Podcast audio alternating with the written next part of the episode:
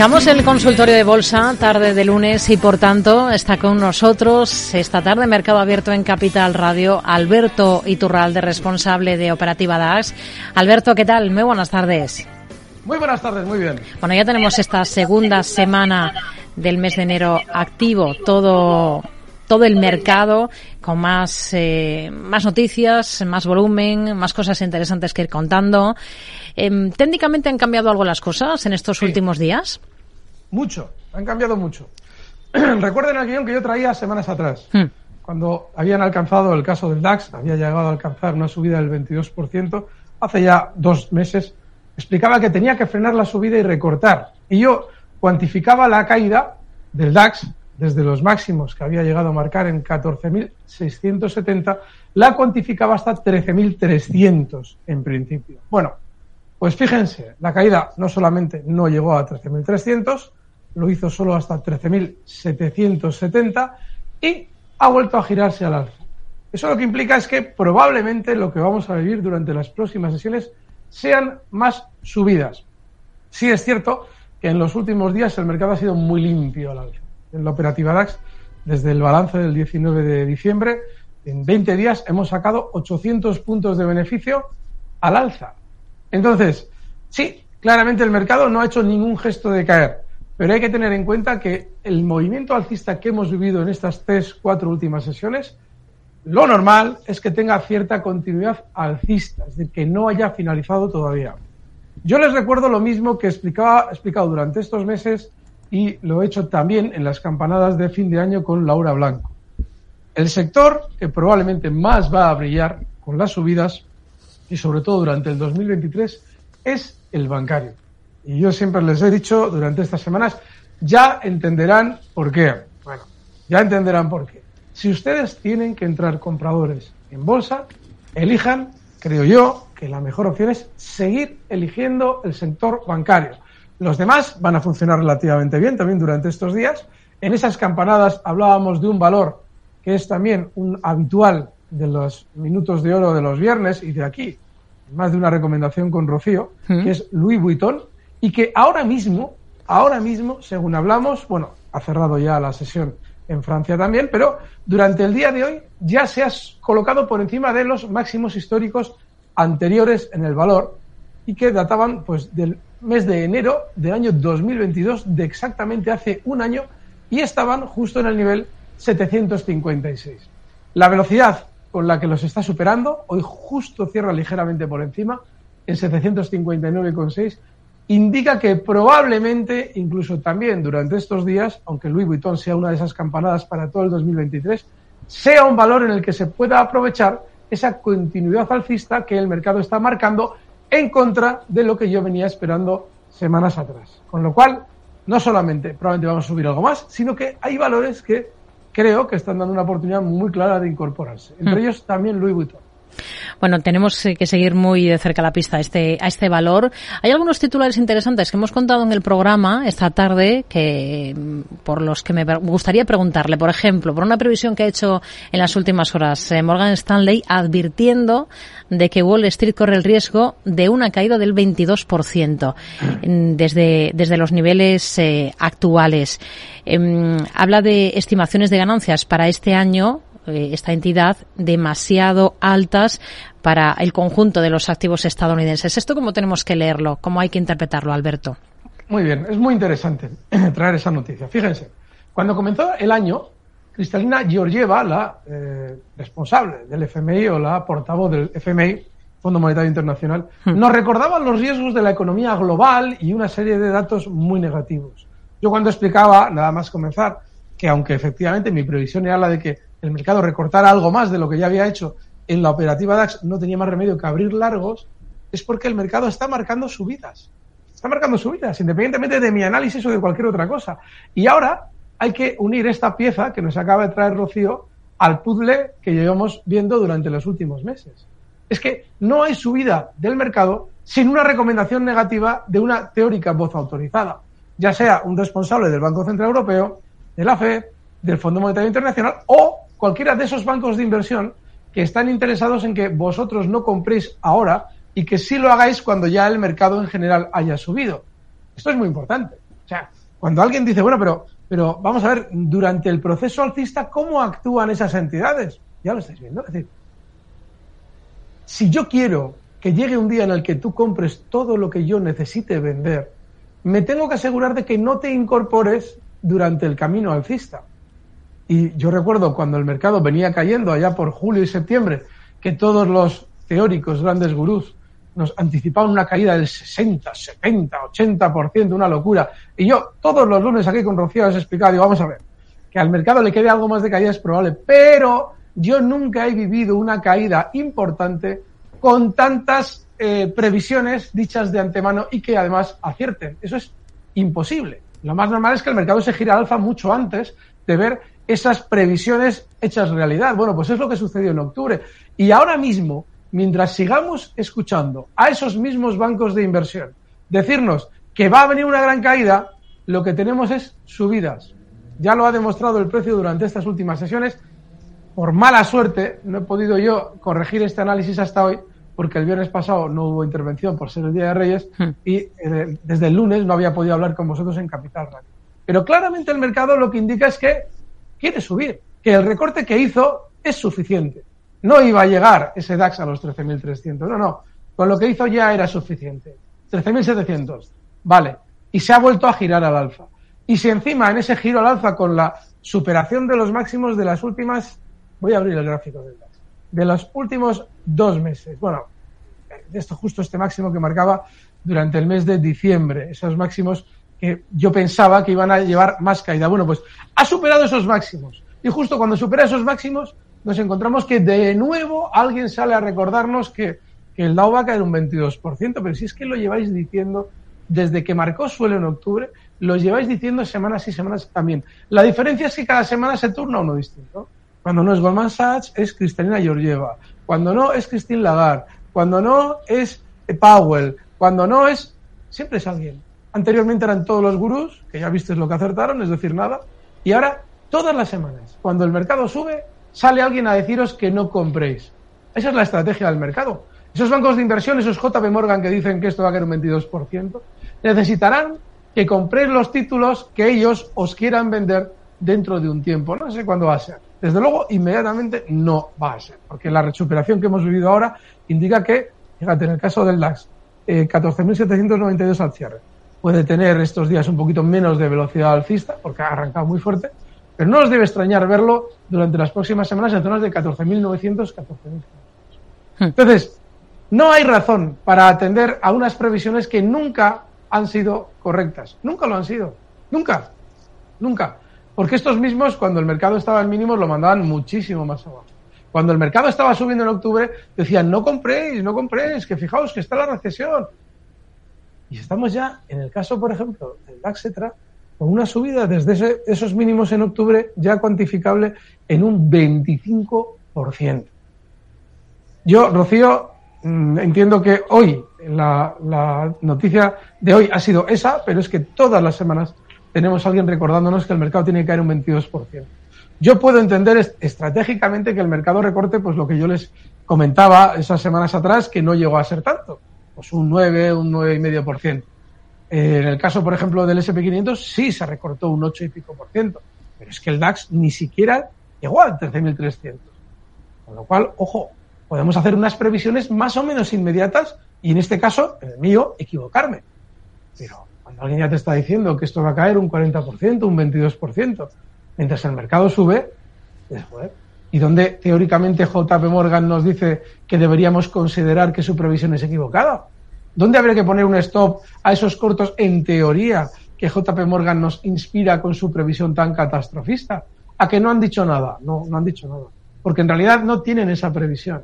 La previsión que tienen es la de que vosotros no compréis para ellos venderoslo, venderos los títulos mucho más arriba. Bueno, es Morgan Stanley, no sé si lo he dicho yo mal Morgan Stanley, ah. perdón. Es que, ¿sabes pasa? Porque cada semana algo no distinto. Ya no sé si es Morgan, Goldman o JP. Morgan Stanley. Venga, vamos, vamos a ir, si le parece, con dudas de oyentes. Voy a recordar las formas que tienen para participar con nosotros. El correo es oyentes arroba capitalradio.es. A través de WhatsApp, notas de audio nos pueden ir enviando al 687050600 y también pueden optar por eh, llamarnos por teléfono, por intervenir. El número sería el siguiente, 90 91 283 33 33. Vamos, si le parece primero, esta tarde con un correo electrónico. Eh, un oyente que, que nos pregunta por, bueno, es bastante extenso el, el, correo que nos envía, habla de valores chinos y demás, pero bueno, en concreto nos pregunta eh, cómo vería una entrada muy especulativa de cortos en el Hansen para pocos días, especialmente ahora por el año nuevo chino. Su bolsa cierra desde el 23 hasta el 27 de enero. Si lo ve adecuado y dónde entraría y cuál sería el objetivo y el stop. Vale. Semana pasada, con motivo de un oyente que había abierto cortos en el IBEX, explicábamos por qué era prematuro, por qué hay que colocar un stop y por qué, aunque yo hubiera una previsión bajista previa, no había nada que hiciera pensar que el IBEX fuera a ser de los que más iba a caer. ¿Por qué? Quizás el DAX o el DAO que han sido los que más han rebotado, pero el IBEX tenía toda la pinta de continuar al alza. Hay algo muy importante. A la hora de abrir una posición en contra de la tendencia de un índice o de un valor, lo que sea, hay que esperar un giro a la baja. Aquí tenemos en pantalla el gráfico del Hansen. Vayan ustedes, por favor, a esos gráficos en YouTube de Capital Radio para verlo. El gráfico de Hansen inmediatamente es súper alcista. Es que no hay nada, ni siquiera ha frenado la subida. Claro que va a llegar, y está llegando ya, a una zona de resistencia importante, y en esa resistencia puede frenar. Pero mira, esa resistencia importante está en 22.650. El Hansen bueno, cierra o marca eh, hoy en 21.388. Esta mañana ha cerrado justo ahí. Es decir, ¿Vas a abrir cortos ahora? Porque dentro de 10 días o 13 días va a cerrar 4 o 5 días la bolsa de, aquí. No sé.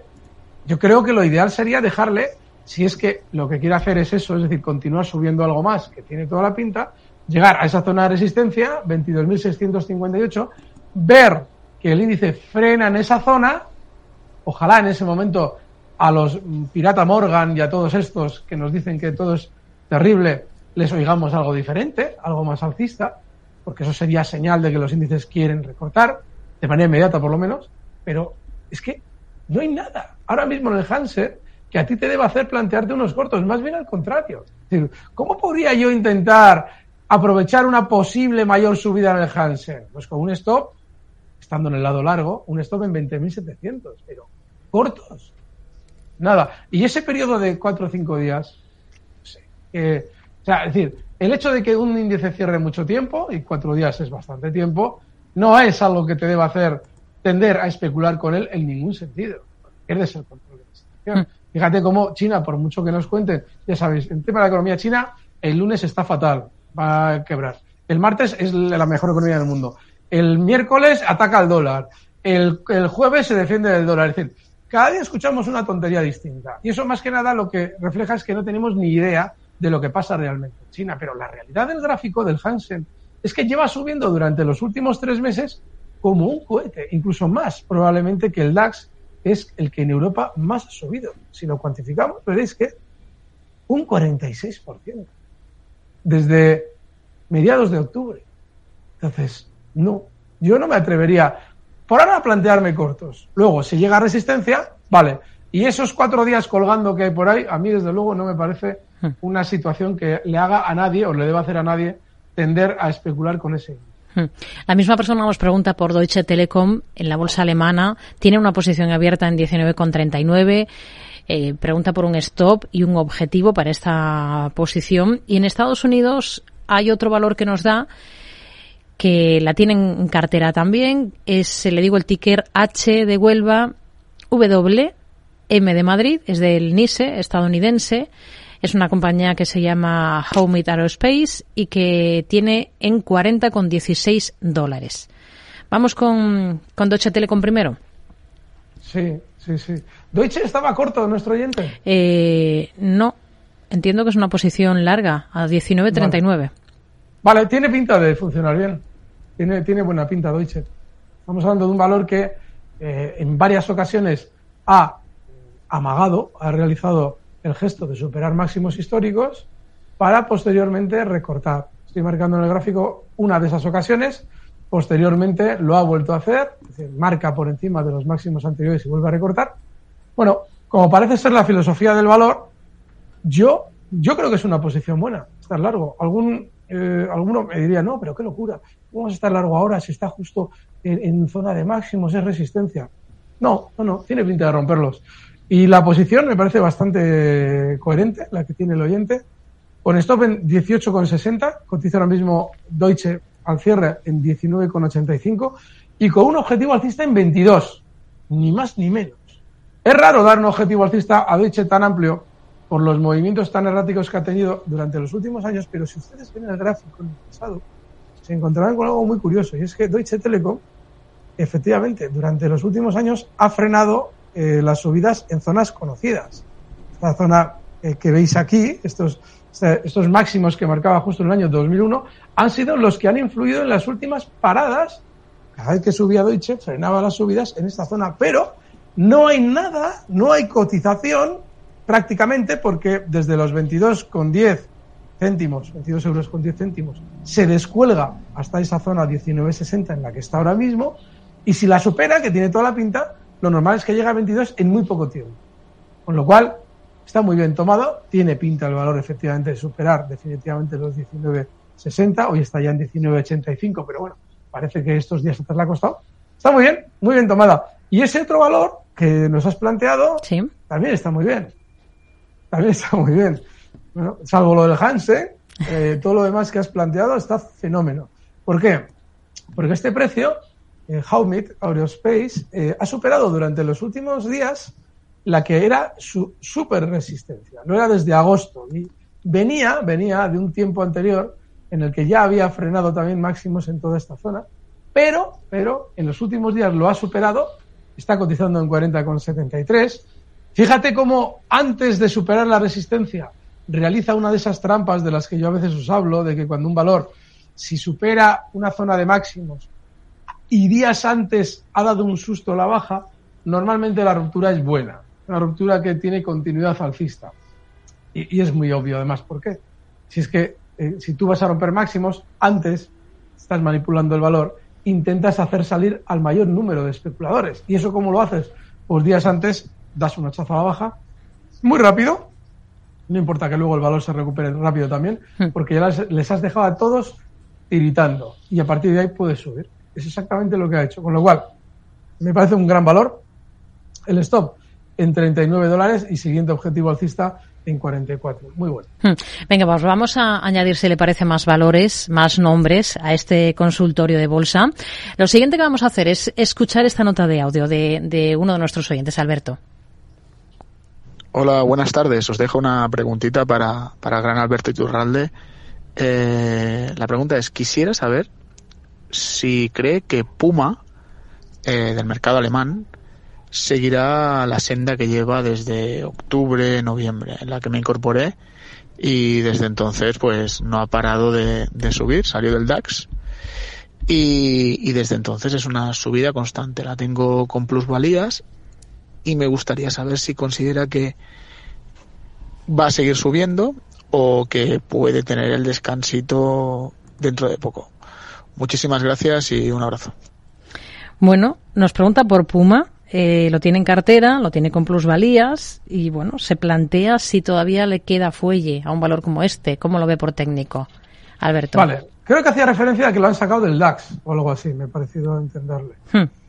Si, si es así, si es que lo han sacado del DAX, recordad un poquito los, el planteamiento que hacemos siempre con las entradas y salidas del IBEX, porque es perfectamente aplicable al DAX, es lo mismo.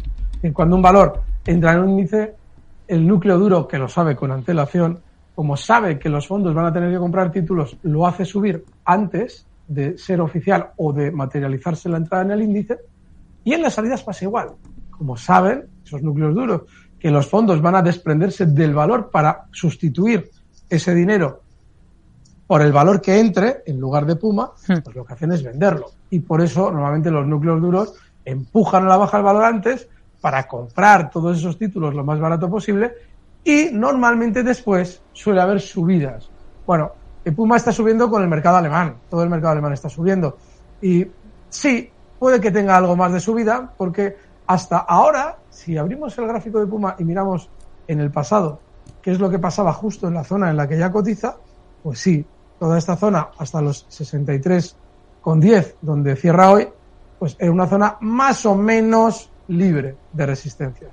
Ahora ha llegado ya a esa zona y lo normal es que ralentice la subida. ¿Por qué no tiene pinta de frenar y recortar mucho de manera inmediata?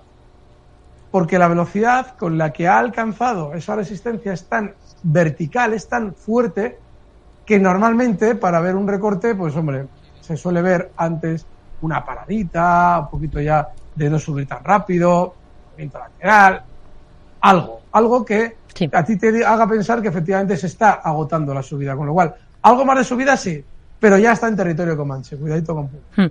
En efecto, desde el 19 de diciembre ha salido hmm. del DAX, eh, en su lugar ha entrado Porsche, em, ese lunes 19 de diciembre, eh, acompañando por tanto a su matriz en el selectivo alemán.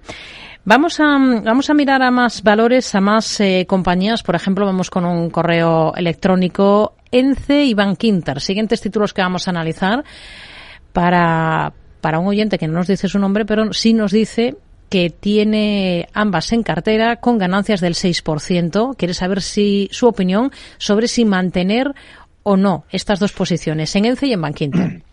Si en ENCE has salvado el pellejo, date con un canto en los dientes yo advierto en ocasiones de determinados valores que son especialmente peligrosos.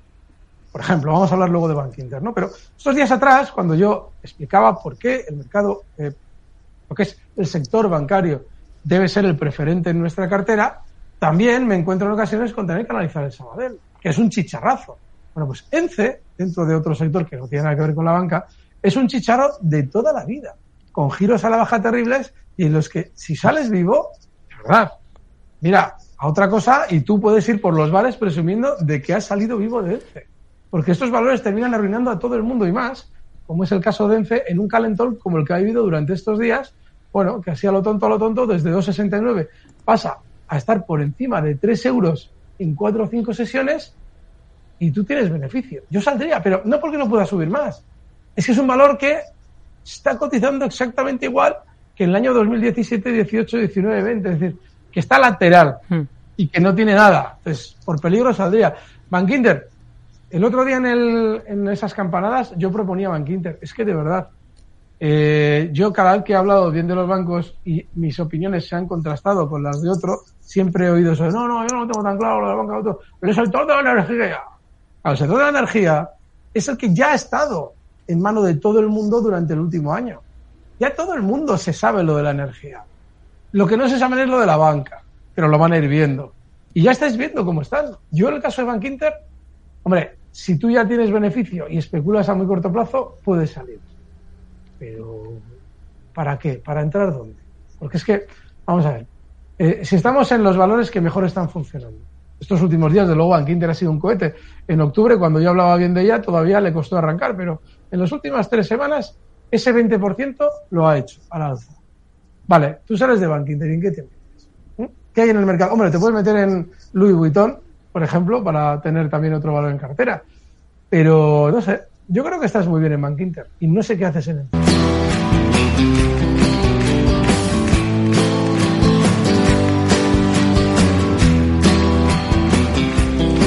Estamos ya en la segunda parte del consultorio de bolsa. Estamos con Alberto Iturralde, responsable de Operativa DAX, analizando títulos, analizando valores, eh, compañías. Vamos a retomar esta segunda parte, si le parece, Alberto. Por ejemplo, con un correo electrónico. Antes hablábamos del sector financiero. Em, en concreto nos pregunta Manuel desde Madrid por dos bancos franceses, por BNP Paribas, los tiene, lo tiene comprado a 56,80 euros y por otro banco del mismo país, Crédit Agricole, compradas las acciones a 10,30. Dice, hoy apenas eh, ni se han movido. Querría saber qué recorrido les ve a estos valores y dónde situaría stop en las dos posiciones, en BNP Paribas y en Crédit Agricole. Alberto. Pues se parece esto de BNP. Vamos a ver. ¿Qué va? ¿Qué, eh, RIT tiene, sabes? A ver, vamos a buscar. Eh, ¿Crédito Agricole aparece? Vale. BNP aparecía ya, ya la tengo. Vale. Bueno, también está funcionando muy bien, como todos los bancos. Recordad, es que, a ver, hay algo muy importante.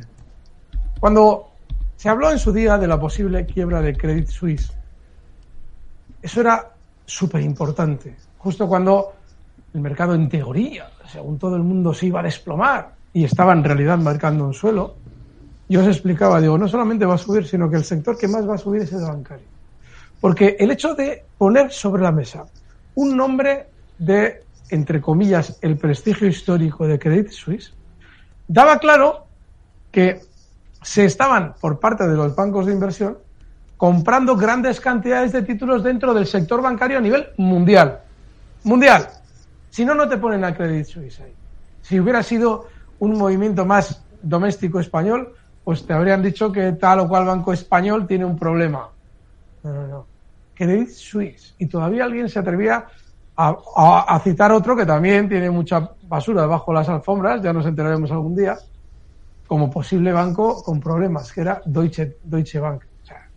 Que eso era clarísimo que todos van a subir, todos. Y BNP Paribas no es la excepción. Este lleva desde niveles 41,60 hasta hoy 59,02 al cierre, pues eso, un 42% de subida. Y seguramente va a tener más subida. Claro, ¿qué es lo que le pasa a este y a todos? Lo hemos explicado antes con motivo del Santander.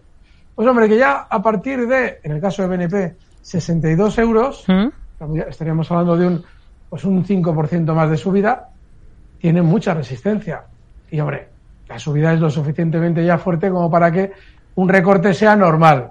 Entonces, yo seguiría dentro de BNP, seguiría con ese objetivo alcista en 62. Ahí es muy probable que tenga parada y mientras tanto el, stop que le puedes poner a la operación puede estar en 57,50. Está muy bien. Vamos a ver si aparece por aquí. Aquí está. Pues otro tanto lo mismo. Igual, en 10,52. En el caso de Crédito Agricole, la subida ha sido ni más ni menos durante estos tres últimos meses que del 29%. Y lo normal es que ese 5% del que hemos hablado en el caso de BNP Paribas sea un poquito más, porque este valor, sí, no un 5%, sí, está en 10,52, Crédito Agricole ahora mismo, y la resistencia está en 11,05. Vamos, otro 5% hmm. clavado de subida. Con lo cual, yo ahí sí me plantearía salidas. Pero mientras tanto creo que estás muy bien esos dos valores. Vamos a, vamos a saludar, si le parece, a María desde Alicante, que la tenemos al otro lado del teléfono. María, muy buenas tardes. Buenas tardes y muchísimas gracias. Ahora sí oigo. Díganos. Ahora sí A ver, es para preguntar por Viscofan, eh, Airbus y Santander. A todas, a todos les gano, sobre todo al que más a Airbus. Que me dé un soporte Alberto y que me diga pues dos o tres valores bien sea en la bolsa española o, en la que sea, que se pueda entrar. Si puede ser. Gracias, María. Muy buenas tardes. Eh, no sé si tiene tantos nombres en mente más allá de, Bueno, seguramente sí. Mira, JP, básicamente dice la bolsa española. Mira, yo. Bueno, bolsa española u otras, ¿eh? me ha parecido entender a mí. Vale, pues en, en, si incluye otras, por ejemplo, hemos citado antes el caso de Louis Vuitton, si acepta valores americanos, hay uno que se llama Smooker, que ese me lo, me lo chivó mi amigo Miguel Méndez, cuando vi el gráfico me encantó y que también está muy fuerte al alza. JM Smooker. Si lo encuentra, yo creo que es un valor que está fenomenal. Y el caso de Viscofan, porque Santander ya lo hemos comentado, el caso de Viscofan, a ver, eh, está muy alcista. Pero bueno, este, este, este título, saber lo que va a hacer es muy complejo. Así como, por ejemplo, tú en la banca ves que en general todos quieren seguir subiendo en el caso de Viscofan, en el pasado, ya ha realizado algunas trampas cada vez que marcaba nuevos máximos históricos. Estas semanas atrás yo explicaba la famosa trampa de Viscofan en dos ocasiones, superando en los años 2020 y 2021 el máximo histórico para luego caer. Bueno, ahora lo ha vuelto a superar y parece que quiere subir. El stop tendría que estar inexcusablemente en 59 euros. Mientras tanto, se puede seguir dentro. ¿Cuál es el problema?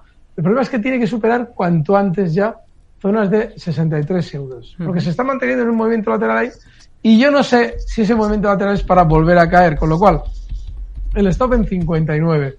Y en el caso de Airbus, sí. Eh, bueno, hace unas semanas un oyente con mucha picardía nos preguntaba, bueno, eh, ¿qué le parecería una estrategia de pares con largos en Boeing y cortos en Airbus? Y a mí me hizo mucha gracia, porque la, operación es fantástica. Además lo comentábamos ahí que era muy buena, porque porque Boeing tenía una sobreventa brutal todavía, de todo el problema que tuvo con los 737 MAX, con el tema del coronavirus, que eso también le afectó a Airbus. Y claramente tiene una cotización retrasada con respecto a Airbus.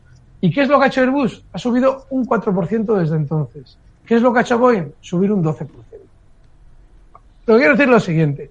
Airbus ya es un valor que descuenta todo lo bueno que le pueda venir y que lo más normal es que ya no tenga las alegrías alcistas del de los últimos meses. Ha funcionado muy bien.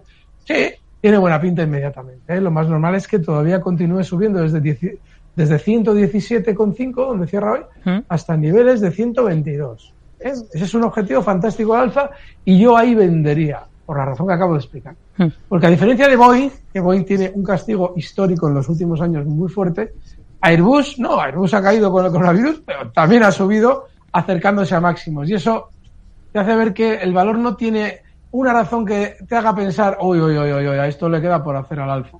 Que a Boeing sí le queda, pero a esta no. Hmm. Em, Melia, yo tengo anotado aquí que también preguntaba esta oyente por, por Melia, ¿cómo está técnicamente? Vale, vamos con Melia. a ver si parece.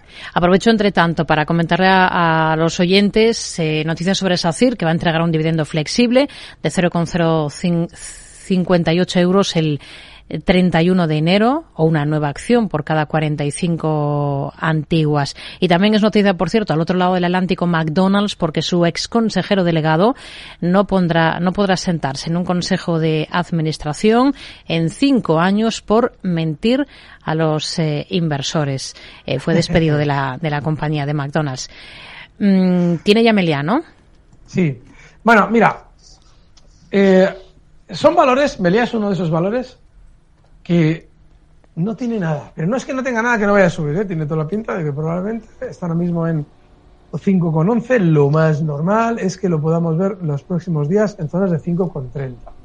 Está muy cerca ya de esa resistencia, 5,30, y con la velocidad que suele tener Solmelia, ¿Mm? eso te lo hace en una sesión.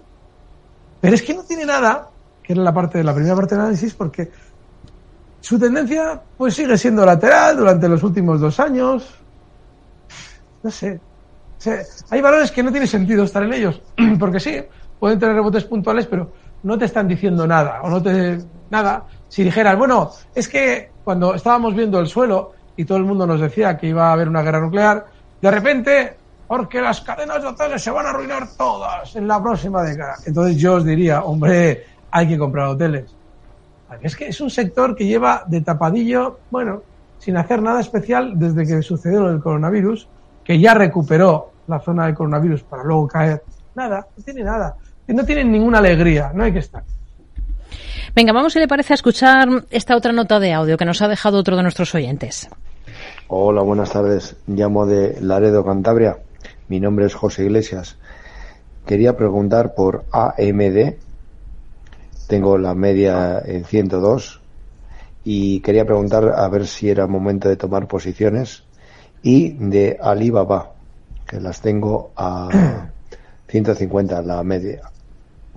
Muchas gracias y buenas tardes. Habla de medias, no sé si lo he escuchado ahora bien em, eh, al oyente. lo he escuchado para mi desgracia. Mm, eh, una, media de 102 en AMD y una media de 150 en Alibaba. AMD, media de 102. Cotiza en 68,77. Y como nunca llegamos a hacer lo suficiente mal las cosas, siempre las podemos hacer peor. A ver si es buen momento para entrar y así promedio, ¿eh? y me sigo metiendo más el, el hasta arriba con el barro aquí y a ver si consigo que llegue hasta la nariz, porque yo hasta ahí aguanto. Y en, en Baba, en Alibaba, 150. Está en 111. Mira, en Alibaba por lo menos vas a tener un poco de alegría durante las próximas semanas, por lo menos eso parece que indica el valor con un rebote igual, yo qué sé. Inicialmente esta zona es de 125, está en 111. ¿Pero qué sentido tiene estar en bolsa si no aplicamos ningún stop? O sea, es decir, y fíjense, yo imagínense, no aplico yo ningún stop, ¿no? Yo, eso es imposible porque en, la operatividad necesito cerrar las operaciones, pues no, ¿qué sentido tiene?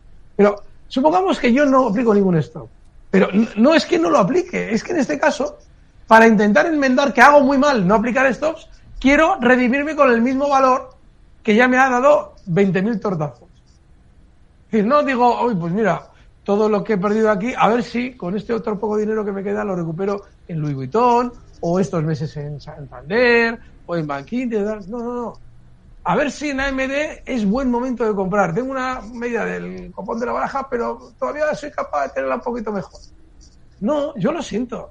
Es que no, dejen la bolsa. Yo cuando, si ustedes actúan así, yo creo que lo mejor es dejar la bolsa. Aparte de escucharnos todos los lunes, que igual de esa manera cambian esa actitud. Pero no, no, son dos valores bajistas. Claro que tendrán rebotes porque tienen una fuerte sobreventa. Alibaba tiene pinta de rebotar algo. Pero ¿y qué? ¿Y qué? ¿Y qué? Pero ¿y qué? ¿Y qué? O sea, tienes 102 AMD, está en 68,80. Y, y no hay otra cosa en el mundo que no sea AMD y Alibaba. Voy a ver si con estas dos, a ver, al final es que lo consigo. Al final voy a conseguir que al final esta, esta, esta la domestico. ¿eh? Ya me ha dado tortas por todas partes, pero yo creo que si alguien me ayuda y me dice un buen precio de compra, la consigo poner el lazo y domesticarla. No, miren, eso no pasa en dos. Siguiente valor, analizar. Vamos a volver al mercado español. A hablar de Naturgy para una posición corta. Pregunta mm, en concreto Daniel. ¿Cómo, cómo lo vería para, una, para abrir cortos en, eh, en la compañía, en la energética, en Naturgy? ¿Y por qué? ¿Por qué cortos? Es que es importante también el, la razón por la que vamos a hacer algo. Naturgy no tiene nada para cortos. Tiene en los últimos meses un movimiento lateral. Eh, fíjense cómo marca los máximos antes de la guerra de, de Ucrania. Bueno, la guerra no, antes de la entrada de Rusia. No, la guerra lleva ya ocho años. Pero luego, posteriormente, marca ligeramente por encima de esos máximos dos ocasiones, pero cae, como lo ha hecho también el precio del gas natural en los mercados de futuros. Entonces, que esto pueda caer, puede ser. De manera inmediata, mire, yo no abriría cortos hasta que no rebotara el gas natural, perdón, Naturgy, no, Naturgy, como lo quieran llamar, está ahora mismo en 24,91. Si subiera hasta 26,20, ahí sí, ahí tiene pinta de que, como han vendido muchos títulos de la compañía con la crisis de Ucrania, lo normal es que el valor ahí tenga resistencia y caiga. Pero ahora mismo, ahora mismo podría tener un rebote, ¿eh? porque tiene cierta sobreventa. No está, yo no lo veo un valor claro para cortos. Vamos a, a, seguir analizando compañías, títulos. Vamos, por ejemplo, a escuchar a este otro oyente, Alberto. Buenas tardes. Soy Rafael de Valencia. Mi más enhorabuena por el programa y quiero darle las gracias al gran maestro Iturralde por todos sus buenos consejos. Mi consulta es por STM Microelectronic, eh, con el ticket STM y por Renault, ambos en la bolsa francesa. Estoy dentro con ganancias. Mi pregunta es si continúo con ellos o los vendo. ¿Qué le parece el señor Iturralde? Gracias mantener o no mantener ST Microelectronics en la bolsa francesa y Renault, la automovilística. El problema de STM es que tiene un movimiento lateral durante los últimos meses que ahora mismo, ahora mismo, si se fija, el oyente puede ir a los gráficos de Capital Radio, verá que ya va a alcanzar en el rebote una resistencia. Ese movimiento lateral tiene una parte superior justo en el nivel 38,50 va a llegar con mucha velocidad. Eso implica que probablemente frene, por lo menos temporalmente. Yo no le veo nada. O sea, no, le veo nada que digas, hombre, esto es una maravilla. Sí, que los triángulos rectángulos, en este caso, se rompen siempre por el lado recto, normalmente, siempre no, pero muchas veces sí. Y esto es un rectángulo cuyo lado recto, cuyo lado horizontal está arriba, porque es un rectángulo algo así como invertido, una cosa por rara. Pero vamos, que nada más que no sea eso. Entonces yo no le recomiendo que esté. Si está ya, como él nos cuenta, si alcanza zonas de 38,50, yo saldría. El caso de Renault. Renault estos días está intentando, intentando mm, superar o alcanzar por lo menos una zona de resistencia en 38 euros. Esa zona le va a costar superar. Está en 35,60 y al cierre probablemente va a llegar a 38 y probablemente los 38 van a frenar la subida. Yo ahí me plantearía ya no estar.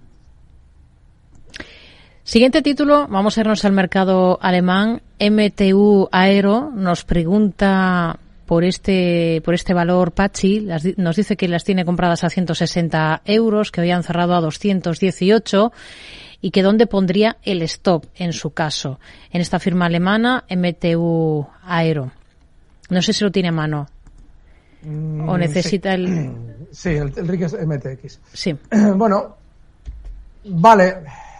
Mira, es que es alucinante la cantidad de valores que están en la misma situación.